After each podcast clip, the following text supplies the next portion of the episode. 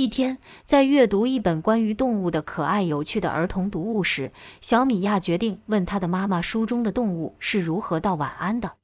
妈妈告诉她，故事中的每种动物都用不同的方式来表达对彼此的爱。米娅问她的父母：“她是否可以让她的书签向她展示各种动物是如何道晚安的？”书签上出现了一只巨大可爱的狗，一只小老鼠，一只小猴子。一只狮子，一只老虎，一头长颈鹿和一头熊。米娅问那只狗是否可以向他展示他们是如何道晚安的。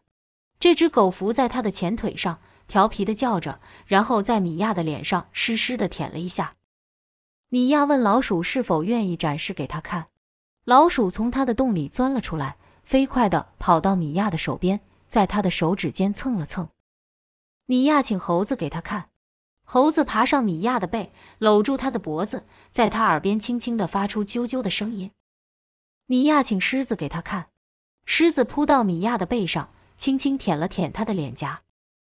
米娅请老虎给她看，老虎打了个哈欠，将头靠在米娅的肩膀上，顺势躺下。米娅请长颈鹿给她看，长颈鹿抬起一条长腿，好奇地扬起眉毛看着米娅，然后凑过去用鼻子蹭了蹭她。米娅请熊给他看，熊从他的树上爬下来，轻轻舔了舔米娅的脸颊，然后开始上下摩擦她的背部。